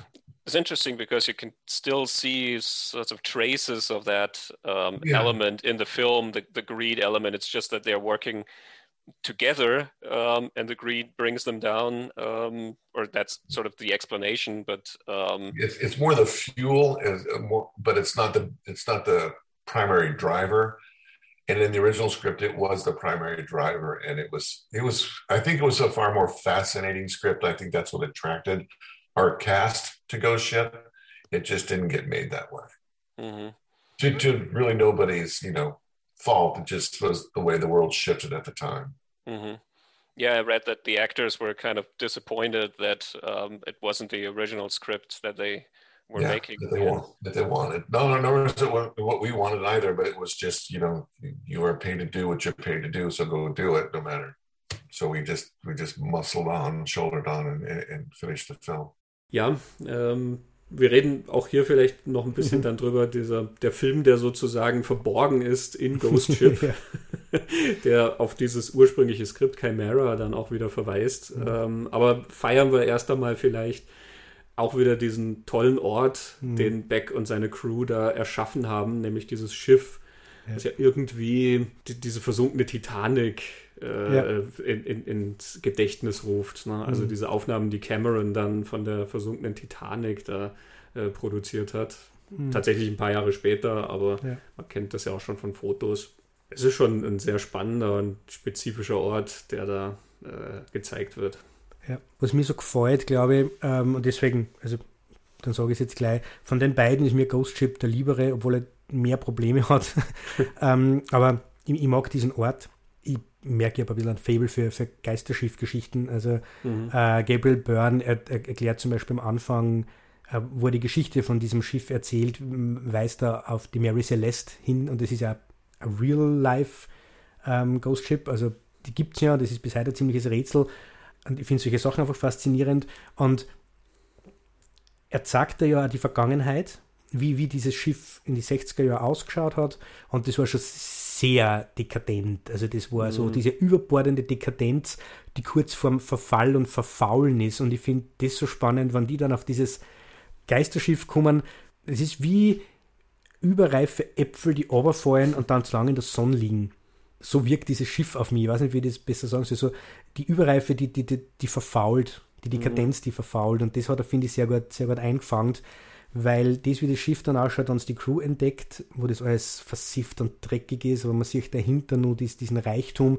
Ein bisschen ist das schon drinnen, wenn man davor, und man sieht ja später im Film in einer Rückblende auch nochmal, wie es vorher ausgeschaut hat, da ist das alles schon da, das ist alles so überreif, so kurz vorm Platzen und ich glaube, das ist ja das, was mich anspricht an dem, an dem Film. Genau diesen Übergang finde ich wo er immer in der Geschichte der auftaucht, finde ich das immer sehr, sehr spannend. Mhm. Vielleicht ein bisschen so ein österreichisches Ding mit der, dem Ende der Monarchie und so, ist vielleicht ein bisschen so, das ist so ähnlich. Oder, also, das ist jetzt nicht, das ist, ja nicht nur mir ein, da haben ganz viele zeitgenössische mhm. Autoren genau das beschrieben über das Ende der Habsburger Monarchie. Aber das habe ich steil gefunden, dass, dass wenn, man, wenn man die Vergangenheit sieht von diesem Schiff, ist das schon drin, wie es nachher ausschaut. Mhm. Mit oder ohne Geister. Ich kann mich auch erinnern, also der Film heißt Ghost Ship und ich habe ihn gesehen und ich habe gewusst, es kommen Geister. Nur wie der erste Geist auftaucht, war ich total überrascht, dass da jetzt Geister sind. Ja, weil ein Geisterschiff ja zunächst einmal. Einfach ein leeres Schiff ist. Genau, ne? das ist eins, was herrenlos herumtreibt. Mhm. Also ich kann diese Faszination für Geisterschiffe auch, auch sehr nachvollziehen. Also im Vergleich finde ich ein Geisterschiff auch spannender als ein Geisterhaus, mhm. weil das Schiff irgendwie, das hat noch so eine mythologische Komponente, dass das da irgendwo herumdriftet irgendwie. Ja. Also es macht ja das, was das Schiff sowieso macht irgendwie, nur dass halt mhm. halt keiner mehr steuert irgendwie. Ähm, und dann natürlich die, diesen Elementen ausgesetzt und so und ähm, ne, dass das auch ja weiter driftet dann irgendwo und woanders auftauchen kann und so. Mhm. Ich glaube, diese Elemente machen es spannender noch als ein Haus, was halt einfach feststeht und dann ja ortsgebunden ist und dann halt zwangsläufig einfach auf die Geschichte dieses Ortes sozusagen oder das, was auf dem Ort oder in dem Ort passiert ist, ähm, dann sich konzentrieren muss. Ähm, das Geisterschiff ist dann sozusagen weniger greifbar irgendwie, dadurch, dass es nicht fix ist. Wahrscheinlich mhm. spielt das halt irgendwie groß mit rein. Ähm, und die Vorstellung natürlich dann auf so ein Geisterschiff irgendwie zu gehen und dieses leere Schiff zu erkunden, ist auch irgendwie sehr unheimlich irgendwie. Also ein leerstehendes Haus findet man ja auch öfter mal, wenn man durch die Stadt irgendwo geht oder, ne, also so durch, mhm äh, gerade am, am, am, Land oder an Randgebieten der Stadt oder irgendwie so findet man immer wieder solche mhm. leerstehenden Häuser und ähm, wenn man irgendwo Zugang hatte, war man wahrscheinlich auch schon mal drin. Das ist sehr spannend, so ein verfallenes Haus sich anzuschauen, aber ich glaube, die wenigsten von uns waren tatsächlich mal auf so einem Schiff, ähm, was da seit ja, vielleicht Jahrzehnten irgendwo ja, einfach herrenlos herumtreibt. Deswegen ist, glaube ich, diese Vorstellung spannender. Mhm. Ähm, ich finde tatsächlich 13 Ghosts das Spannendere, mhm. weil es die Bilder liefert, die ich sonst tatsächlich noch nie irgendwo ja, gesehen habe. Das stimmt, ja. Äh, Ghost Ship ähm, hat dann halt einfach Bilder, die ich sozusagen sofort irgendwo anders anknüpfen kann. Mhm. Eben, wie ich sage, die Titanic, aber halt auch eben andere ähm, verfallene Orte, ähm, die ich halt kenne. Mhm. Ähm, der Verfall ist sowieso sowas Horror, ähm, mhm. so eine Horrortrope, die immer wieder auftaucht, egal ob es jetzt ein Schiff oder ein Haus ist. Und es hat natürlich den Effekt, dass in ganz diesem ganzen Braun und diesem ganzen mhm. Grau und, und alles, was da nass ist und so, ist er natürlich auch eigentlich dann nicht schön anzuschauen irgendwie. Mhm. 13 Ghosts ist ja irgendwie sehr, sehr ästhetisch anzuschauen mhm. äh, in diesem Haus und Ghost Ship ist halt immer irgendwie so ein bisschen, äh, man will ja da eigentlich nicht drin sein. Das ist sehr effektiv natürlich für die Art mhm. von Film, aber gleichzeitig halt auch fürs Auge eigentlich unangenehmer und wahrscheinlich bin ich dann doch eher den 13 Ghosts zugeneigt als dem. Ghost Ship. So oder so ist es ein Ort, der auch, ja. finde ich, also der unglaublich gut funktioniert, der toll designt ist, ähm, mhm. sehr glaubwürdig auch designt ist ähm, und der auch die Fantasie anregt wieder. Genau. Dass das dieser Ort der Geschichte hat. Ja. Da, da ist was passiert und ich glaube, also am Ende von dem Film wissen wir ja ungefähr, was passiert ist, aber da ist noch viel, viel mehr passiert, was wir gar nicht sehen und das ist, das ist in diesem Production Design drin, in dem, wie, wie das Schiff ausschaut. Aber wir folgen halt nur eine Geschichte, die halt jetzt wichtig ist, die mit dem Gold irgendwie zu tun hat. Mhm, genau. Und wir haben auch schon gesagt, ähm, das, was bei 13 Ghosts ein bisschen holprig war, das Narrativ, das wird uns hier wieder begegnen. Ähm, wir haben ja durch die, durch die Info von Steve Beck ein bisschen diese, den Hintergrund, warum eben da auch manche Sachen äh, einfach nicht ausgereizt erscheinen in Ghost ja. Ship. Ähm, mir fällt es halt bei Ghost Ship auch stärker auf irgendwie, weil mhm. du diese Spuren irgendwie noch entdecken kannst. Ne? Du hast den Kapitän Gabriel Byrne. Gabriel Byrne bringt so ein bisschen das mit, was F. Murray Abraham genau. in 13 Ghosts, glaube ich, mitbrachte. Ne? Mhm. Dieses, das Ernsthafte und dann wird halt so erzählt, dass er halt, er hat wohl ein Alkoholproblem, äh, mit dem er kämpft und trägt ja wohl irgendwie so eine gewisse Art von Schuld oder so mhm. mit sich. Das ist aber nie so ganz ausgeführt und ähm, gar nicht. versandet dann halt irgendwie. Ja. Ne? Also da, da, kannst du dir dann was zu ausmalen, aber du kannst es auch bleiben lassen und das ist mhm. derselbe mhm. Film gewissermaßen. Mhm. Ähm, und das, das zieht sich dann natürlich durch. Also die Figuren sind hier eigentlich noch weniger greifbar letzten Endes als in 13 Ghosts. Es gibt nur seine Crewmitglied Isaiah Washington, der ja eigentlich nach diesem ersten Auftrag, den wir sehen, wie wir die Bergungscrew kennenlernen, bergen die so ein kleines Schiff. Und danach wollte er eigentlich haben und er wollte heiraten. Mhm. Also er ist schon sehr, sehr lange weg und er ist da auf, auf sexuellem Entzug so quasi. Und ähm, es wird aber dann irgendwie in, irgendwie mal so gespaßt, naja, er hätte sie vielleicht die Hörner noch nicht abgestoßen in sexueller Hinsicht und vielleicht sollte er noch nicht heiraten, da nehmen dann die anderen immer ein bisschen hoch. Und bei ihm kommt dann so eine Thematik, wo dann also, also die, die Sängerin von der Band dort, mhm. von dieser Jazzband auftaucht, die ihn dann der Geist verführt und er weiß sogar, dass es der Geist ist, aber er lässt sie dann auf die sexuelle Anziehungskraft ein und das führt natürlich zum Tod. Also da hast du auch noch so ein bisschen so eine Hintergrundgeschichte von einer Figur, aber das bringt mich schon zu dem, äh, jeder Geist ist anders. Mhm. Und man kann ja zum Beispiel Geist, haben wir bei 13 Ghosts, man kann Geistermythologie ja erfinden. Mhm. Üblicherweise haben sie halt was, da wird was, was noch nicht abgeklärt ist, hingewiesen, gesühnt, muss noch äh, erledigt werden. Und dieses Element hast du in Ghost Ship ganz stark drin. Nur die Geister haben ein anderes Element, nämlich sie funktionieren bei jedem Crewmitglied vollkommen unterschiedlich, wie sie sich manifestieren, was sie tun, was sie können, so was sie da sind. Und das ist das, wo du dann denkst, ähm, das passt ja alles überhaupt nicht zusammen. Warum macht die eine das und die andere mhm. aber das? Und was soll der Sinn da dahinter sein? Und es gibt dann zwar Auflösungen, die man nicht kummer sieht, das wird dann irgendwie erklärt, aber ähm, da ist halt dann das, was du denkst, das ist überhaupt nicht durchdacht eigentlich. Mhm. Ja, ja, du hast irgendwie das Gefühl, es war irgendwann mal so gebaut, dass es mit den individuellen Figuren mhm. zu tun hat, ne? dass sozusagen der Geist irgendwas Genau. herausholt genau. aus denen eben. Ne, und das kann ja die Mythologie sein, dann ist es halt da so. Nur dann, genau, dann kann ich die andere nicht haben. Ja, ja, ja. aber dann würdest du quasi erklären, ne, warum, ja. ne, also wie ich gesagt hatte, Gabriel Byrne da mit dieser mhm. Schuldfrage oder so. Ähm, ich glaube, es ist auch bezeichnend, dass du jetzt gerade von der Isaiah Washington-Figur erzählt hast, dass der heiraten will und sowas. Mhm. Und ähm, ich habe den Film natürlich jetzt mehrfach schon gesehen und die letzte Sichtung ist echt nicht lang her, nämlich in Vorbereitung für diese Folge und ich habe diesen Plotpoint auch schon wieder total vergessen. Also, dass er natürlich von dem Geist dann da an, an Bord des Schiffes rumgelockt wird und mhm. so, natürlich, das weiß ich, das war auch was, was ich mir gemerkt hatte. Ähm, aber sozusagen, dass dem seine Backstory, das ist, dass er da zu Hause ja irgendwie eigentlich äh, sesshaft werden will und mhm. sowas, das ist auch schon wieder komplett weg nach eigentlich nur ein paar Tagen, mhm. ähm, weil es eben eigentlich total egal ist, weil es halt nicht richtig andockt mit dem, was äh, da irgendwo passiert. Ne? Ja, man, er, er, hat sogar ein Gespräch mit dieser Frau, wo er sowas sagt, ähm, wie er lässt sich jetzt auf dieses sexuelle Abenteuer ein, weil mit einem Geist kann man ja die, die Verlobte nicht betrügen oder mhm. irgendwie so, wo du dann auch nicht weißt, er reflektiert das schon noch oder vielleicht dann nimmer und, und ist er schon in so einem Nebenzustand. Mhm. Allerdings ist Juliana Margulies, die, die mit dem Mädchen ja äh, in, in, ins Gespräch kommt und das Mädchen weist sie dann auf das alles hin, die reagiert ganz anders. Die hat immer ganz klar die, die zwei Ebenen getrennt. Die mhm. zweifelt sogar an ihrem, bisschen an ihrem Verstand, weil sie als Erste die Geister sieht. also, das ist alles nicht. nicht ja, das ist nicht so ganz stimmig. Und die Geister sind natürlich von, von dieser Spielart, dass sie so ein bisschen anfangen zu spuken und dann spuken sie so ein bisschen stärker und dann quasi mhm. der, der, Spuk nimmt dann irgendwie immer zu. Das ist natürlich ein Motiv, was man aus sehr vielen klassischen ja. Horrorgeschichten kennt. Ähm, aber was natürlich, wenn eh schon die, sozusagen diese, diese Mythologie so wackelt, was dann halt doch noch stärker irgendwie auffällt, weil man halt sich fragt, ja, warum quasi legen die Geister nicht sofort los oder, ja, oder genau. was, was, wollen die eigentlich? Ja?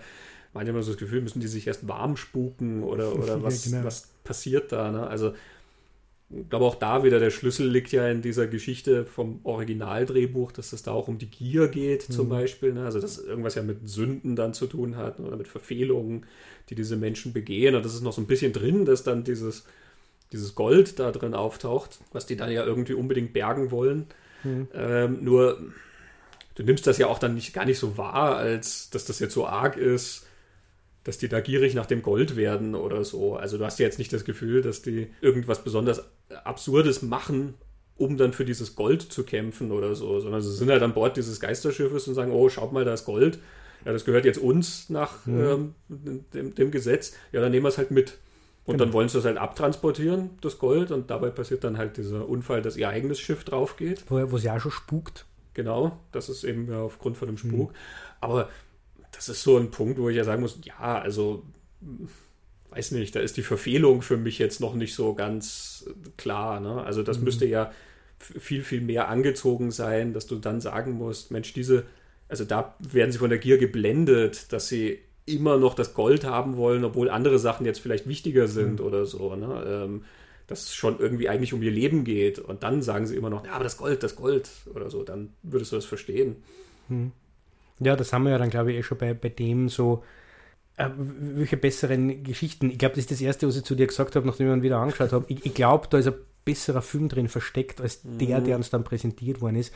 Da habe ich noch nicht gewusst, dass uns Steve Beck eben dann erzählen wird. Ähm, das wäre eigentlich eine Geschichte ohne Geister gewesen und eine Geschichte über Gier und ich, ich glaube, dass das die bessere Variante von dieser Geschichte gewesen war. Aber ähm, es gibt ja dann noch das, das, das andere Element, so, wie, löst es sich auf, nämlich der Ferryman. Mhm. Also es löst sich dann so auf, dass die Figur des Ferryman, dieser, dieser Mann, der sie beauftragt, in Wirklichkeit eine übernatürliche Gestalt ist, nämlich der Fairmann oder der Ferryman. Und es wird irgendwie so dargestellt, er muss eine gewisse Anzahl von Seelen hinüberbringen in, in jenseits. Und irgendwie ist ihm das versagt worden da mit diesem Schiff und deshalb mh, mm, hat er sie da hingebracht, glaube ich, und sie sind jetzt die also nicht die 13. Geister, sondern die 420., 21. und 29. Geister, die er halt braucht, um was er seinen Plan soll zu erfüllen.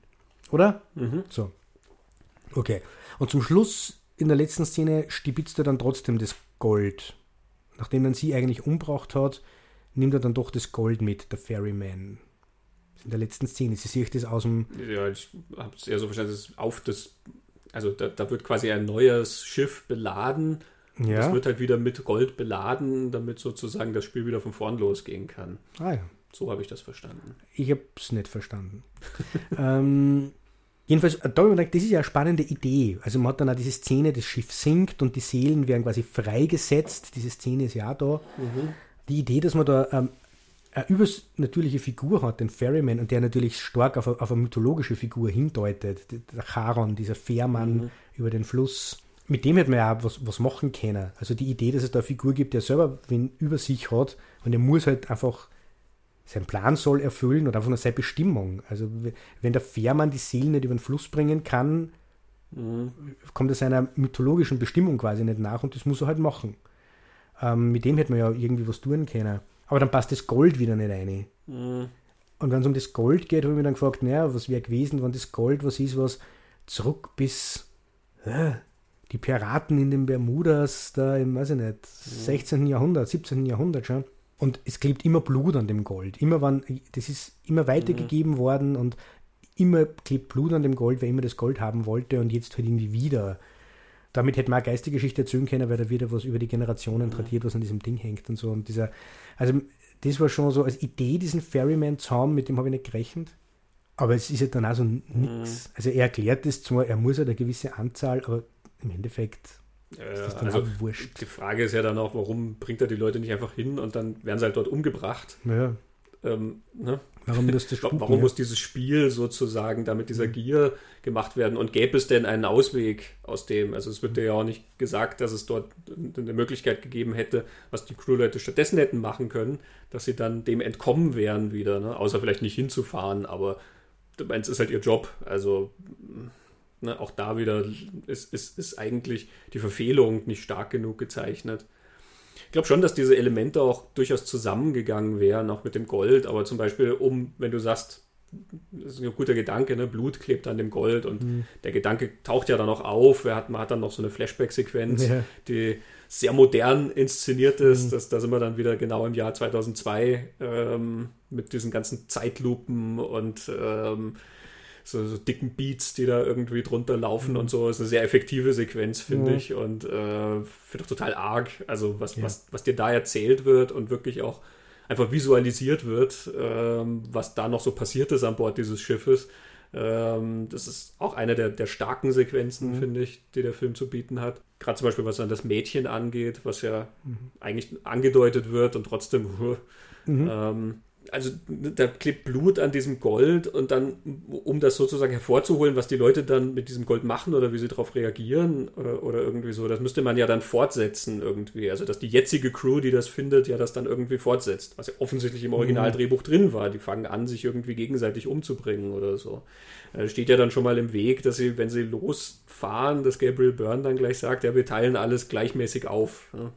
Da ist schon irgendwie so ein, ja, also klar, du kannst schon andere umbringen, damit du dann deinen Anteil erhöhst oder so, ne? aber du könntest natürlich auch die Schrauben anziehen, indem du dann sagst, ja, es gibt unterschiedliche Aufteilungsschlüssel oder irgendwie sowas, ja, und irgendjemand kriegt sehr viel mehr als irgendjemand anderes und dann werden halt dann die Eifersüchteleien deswegen groß und so. Und so kannst du diese Psychologie äh, dieser Gier ja dann, finde ich, sehr easy reinkommen, ähm, die dann zu größeren Problemen führt. Und mhm. ich finde, das kann man dann schon mit Geistern auch verbinden, die dann diese, das sozusagen verstärken, ja, diese, diesen, wohin die Crewmitglieder da quasi gehen in, in dem, ja, was sie haben. dann halt was ein. So. Äh, also das, das hm. könnte schon zusammengehen. Und dann ist halt ja. dieser Ferryman ist der, der das inszeniert sozusagen ne, dann wäre auch klar sozusagen, wie du da rauskommen könntest. Ne? Also warum du, warum diese Leute getroffen sind und warum andere dann vielleicht nicht getroffen wären, die dann wieder entkommen wären.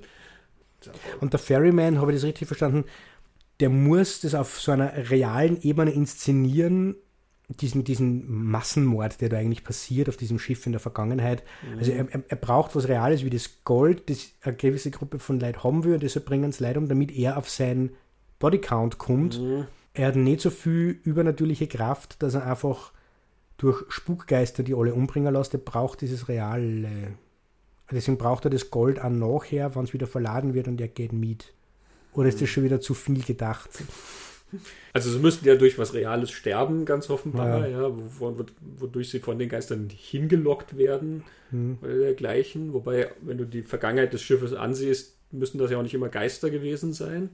Nein, wollen sie ja nicht. Ja, das können sie sich auch gegenseitig umgebracht. Also ja, man merkt, man, ich glaube, man mhm. darf gar nicht so sehr. Auch da kommen wir, glaube ich, zum selben Resümee. Ne? Es, ist, es geht nicht alles ganz auf. Ähm, es hat schon durchaus so seine Löcher und Haken mhm. und trotzdem ist es ein, durchaus lohnenswert, sich das anzuschauen ja. und ähm, da einzutauchen. Ich finde einfach aufgrund dieses, ja. dieses Settings, was da gezeichnet wird. Und eben, es kommen dann tatsächlich auch sehr starke oder einprägsame Sequenzen ähm, dann drin. Natürlich ist die Anfangssequenz die, die alles überstrahlt. Mhm. Ähm, aber es ist nicht so, dass dann hinten gar nichts mehr passiert, was irgendwie das Interesse wecken würde. Ähm, Weil dieses heutzutage sehr, sehr, sehr stark propagiert wird, ja. Starke weibliche Actionheldinnen. Mhm. Ghost Ship hat so eine. Mhm. Und, und nicht eine, die, das hat mehr sowas wie, wie, wie so der Ripley in mhm. Alien, dieser Effekt. Sie ist, diese Frau ist die einzige in, in, in der Crew, weil in Alien ist sie nicht die einzige Frau in der Crew, aber man hat bei Alien ja nicht, das, nicht von Anfang an das Gefühl, ah, da ist unser, unsere Heldin, der wir dann am, am Ende, die am Ende alles überleben wird. Und das hat man da bei Ghost Ship ja auch nicht. Ähm, und trotzdem ist es sie, die sich halt dann wirklich wehrt und unter eine taffe Actionheldin ist in mhm. dieser Geschichte. Stimmt, und eigentlich recht bodenständig gezeichnete mhm. Person und so, ja. Und trotzdem, das ist jetzt der Kontext, den wir halt haben, wie wir gesagt haben, wir haben in dem Double Feature vorher The Ring gesehen. Das ist halt so, der Ghost Ship ist sozusagen wirklich, das markiert ja den Zeitpunkt. Ja. Da hat sich mhm. der Horror verändert und auf einmal waren solche Sachen wie The Ring und diese Art von Horror war nicht ab, ab The Ring dann mhm. State of the Art, das war der Goldstandard sozusagen.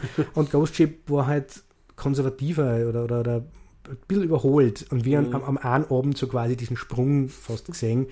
Ähm, das ist auch das, was, was diesem Film halt das Timing war nicht perfekt und das bleibt im Film ja auch. Mhm. Und trotzdem habe ich festgestellt, wie, wie wir jetzt auf Social Media ja gepostet haben, dass die Fotos und du hast mit Steve Beck das Interview gehabt, es ist Reaktion gekommen. Und mhm. stärker auf Ghost Ship als auf 13 Ghosts. Aber es sind zwar Filme, die viele Leute, glaube ich, gesehen haben. Und an, an, die, an Ghost Ship erinnert sich jeder an diese Anfangssequenz. Mhm. Und Ghost Ship gibt es auf Blu-ray.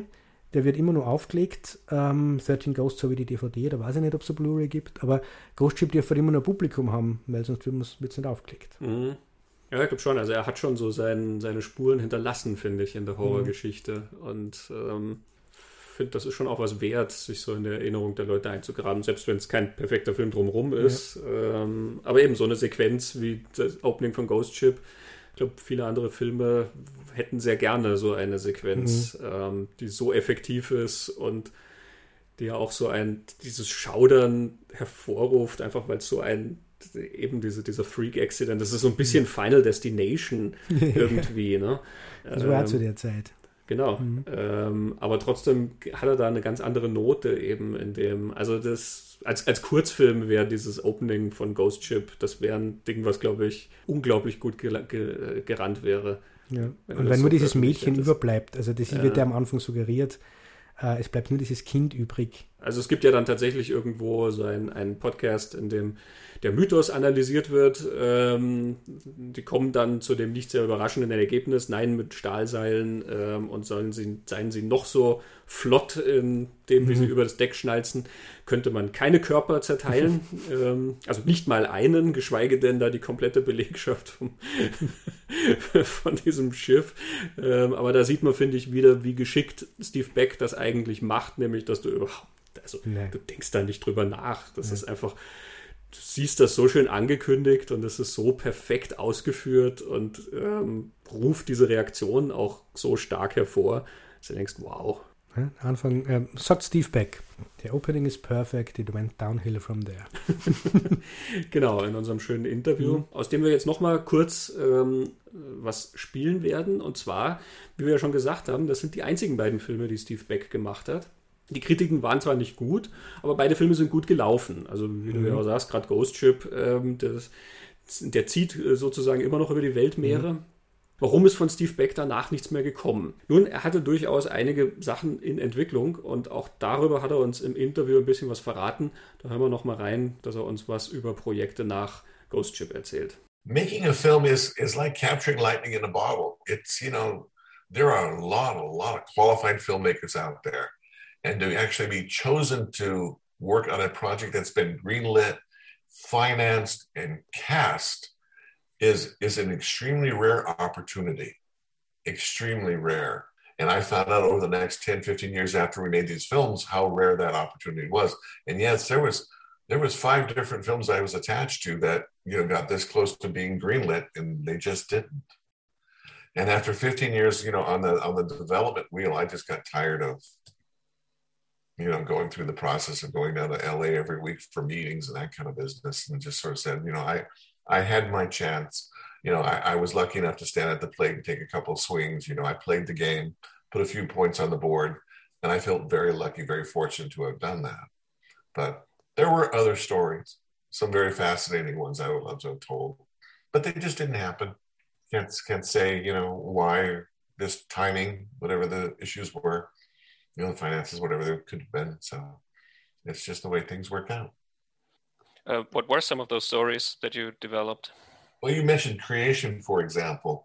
Um, that was a, a, story that we had worked with the Bubble Factory on. uh, the Bubble Factory was uh, folks that were left over from Universal Pictures, and um, and it was a fascinating tale of men's. Of course, it was science fiction.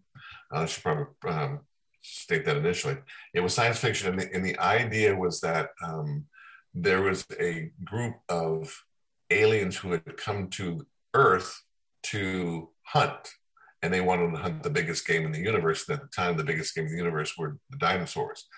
Well, by the time they got here, what had happened was another ship had crashed into the Earth, and that ship had caused a, a cataclysmic event that has killed all the dinosaurs. So when they got here, all of that stuff was gone. All that stuff was dead. And what was left was the occupants of that ship, which were a lot of other beasts from a lot of other planets that just got released onto Earth.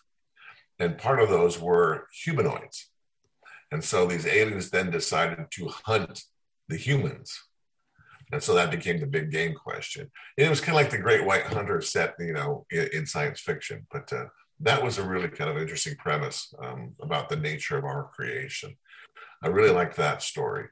Um, Black Ice was another interesting uh, story. It took place also on board a ship, but it was uh, it was about how the overarching uh, theological premise was that the devil was actually condemned not to hell, a lake of fire, but more akin to um, Dante's Inferno, where he is condemned to a lake of ice.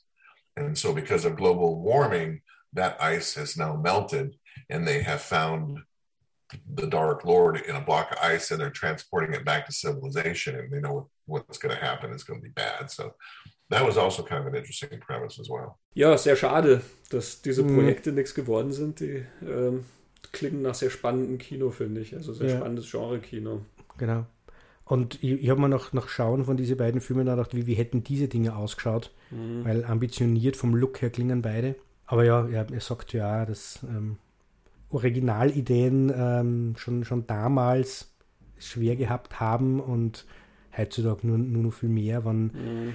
ja, aber das wissen wir, wenn, äh, wenn ein Film ein gewisses Budget übersteigt, verlässt man sich auf, auf Namen, die schon Franchise oder Fanbase mitbringen, über das haben wir auch schon ein paar Mal diskutiert und mhm. so ganz, ähm, ganz neue, frische Ideen, da ist die Angst zu groß. Ne? Da fiel er leider auch gerade in diese Zeit rein, ne, mhm. wo dieser Umbruch so passiert ist in Hollywood, wo halt sich wirklich so stark dann auf diese äh, bereits verkauften Sachen äh, mhm. konzentriert wurde. Was sehr schade ist, wenn er vielleicht ein paar Jahre früher dran gewesen wäre, dann hätte er vielleicht auch noch ein, zwei andere Filme aufstellen können, mit dem, dass, dass er das verfolgt und ähm, aufstellt. Aber so können wir uns das quasi nur vorstellen. Hm. Es war, aber ich denke auch, also gerade weil er ja ein sehr visuell sehr spannender ähm, Regisseur ist. Diese, diese First Union Commercials, die er ganz am Anfang erwähnt hm. hat, die ihm ja den Job quasi zu 13 Ghosts ähm, verschafft haben. Man findet ein paar von denen im Netz. Und die sind wirklich gigantisch. Also die schauen aus wie Trailer zu ganz, ganz bizarren Dystopien, als hätte Terry Gilliam da äh, äh was inszeniert. Es sind, geht ja eigentlich um, um Banken, First Union. Mhm, ne? Bank, ja. Und du siehst quasi immer diese Financial World und in der ist halt alles, sozusagen es besteht alles irgendwie aus, aus Geld. Also wenn, wenn da Schmetterlinge rumfliegen, sind das halt Geldscheine, die da mhm. irgendwie rumfliegen, ja. Und das ist aber alles so düster inszeniert. Du siehst halt dann die Flüsse, in denen die, die Haie herumschwimmen und alles. Und dann siehst du Leute, die halt versuchen, so einen Ho Wolkenkratzer hochzuklettern, weil oben irgendwie sozusagen das, das Geld angebracht ist. Ja? Und die, die, die, die klettern da quasi wie in Türmen auf diese, mhm. auf diese Wolkenkratzer rauf und so. Das ist also unglaublich düster. Und aber gleichzeitig von so einer Vorstellungskraft, wie das designt ist. Und dann kommt halt immer First Union, das ist dann halt einfach mal der gigantische Monolith in dieser Welt, der der alles überschattet. Das ist die Bank, zu der du gehen musst. Ja. dann siehst du halt immer dieses, diesen Mega-Wolkenkratzer, das ist halt so Metropolis. Ähm. Also diesen, diesen faszinieren diese Dinge auch da siehst du, ähm, was der Mann visuell, finde ich, mhm. äh, aufstellen und, und verfolgen kann. Ja. Er erklärt uns im Interview auch, wir werden keinen Film mehr sehen von ihm. Ja, aber er hat ja einen sehr schönen, ähm, sehr schönen Vergleich, den er dann sagt, wie er ja auch seinen Frieden damit gefunden hat. Ne? Ähm, die, den Sportvergleich, mhm. ja, genau, wo er sagt, ähm, mir wollte jetzt nicht alles ein, er hat mehrere Bilder. Also, I played the game, I took a couple of swings, put some numbers on the board. Mhm. Und da ist er froh drüber, dass er die Chance gehabt hat. Und er erwähnt dann, und das ist was, was wir, glaube ich, nach all diesen Interviews, die wir mittlerweile schon gemacht haben, auch bestätigen können. Er sagt, es gibt so viele Projekte in Hollywood, aus denen nie was wird. Mhm. Das ist so unendlich viel, dass dort überhaupt ein Projekt gemacht wird, ist so eine Ausnahme und er hat es zweimal geschafft und ähm, mit, mit dem hat er quasi seinen Frieden gemacht. Mhm. Und es ist ja spannend, das über die Industrie zu hören, die mittlerweile jede Woche einen Blockbuster ausspuckt. Mhm. Pandemie weggedacht jetzt einmal, aber da zu hören, da gibt es nur noch viel mehr, der Großteil wird einfach nichts. Äh, und die produzieren wirklich viel, aber nur viel mehr wird einfach nicht gemacht. Und dort die Chance zu kriegen, ähm, habe ich auch spannend gefunden. Aber ja, dieser Sportvergleich, der erinnert ja an eine andere Folge, die wir gemacht haben. Ja, Feld der Träume. Genau. Ich glaube, unsere Folge 36 war das, mhm. wo Archibald Moonlight Graham, der ja dann ganz, ganz kurz als Baseballspieler in, mhm. in der Oberliga gespielt hat, nämlich nur für ein Inning und dann ausgewechselt wurde und dann zum Arzt wurde und hm. Er wird ja dann von Kevin Costner angesprochen ne? und sagt, er, das ist, manche Leute würden das als Tragödie empfinden, dass sie so nah dran waren und dann ja nicht, quasi nicht richtig spielen konnten. Und er sagt ja dann, ja, aber er hat gespielt und die Tragödie wäre es gewesen, wenn ich nie Arzt geworden wäre. Hm. Ja, es, ich finde, er erzählt das sehr schön. Es ist, hm. ähm, also überhaupt, das Interview hat eine, eine sehr persönliche Note, dann ja. auch gerade in der zweiten Hälfte. Ja ähm, wie er vieles erzählt, wie er das betrachtet oder ähm, mhm. was er da gemacht hat, wie er darauf reagiert hat und so. Ähm, also hier nochmal der, der Hinweis mhm. auf www.talkingpicturespodcast.com kann man sich das gesamte Interview anhören. Das lohnt sich auf jeden Fall. Genau. Ich glaube, wir haben das Werk von Steve Beck mhm. damit sehr gut gewürdigt yes. und ähm, können uns äh, von den Geistern wieder weg zu anderen Themen mhm. bewegen. Schauen wir mal, was da als nächstes yes. kommt. In diesem Sinne würde ich sagen, Christoph, vielen Dank für das sehr interessante Gespräch. Vielen Dank für das sehr interessante Gespräch. Tschüss. Tschüss.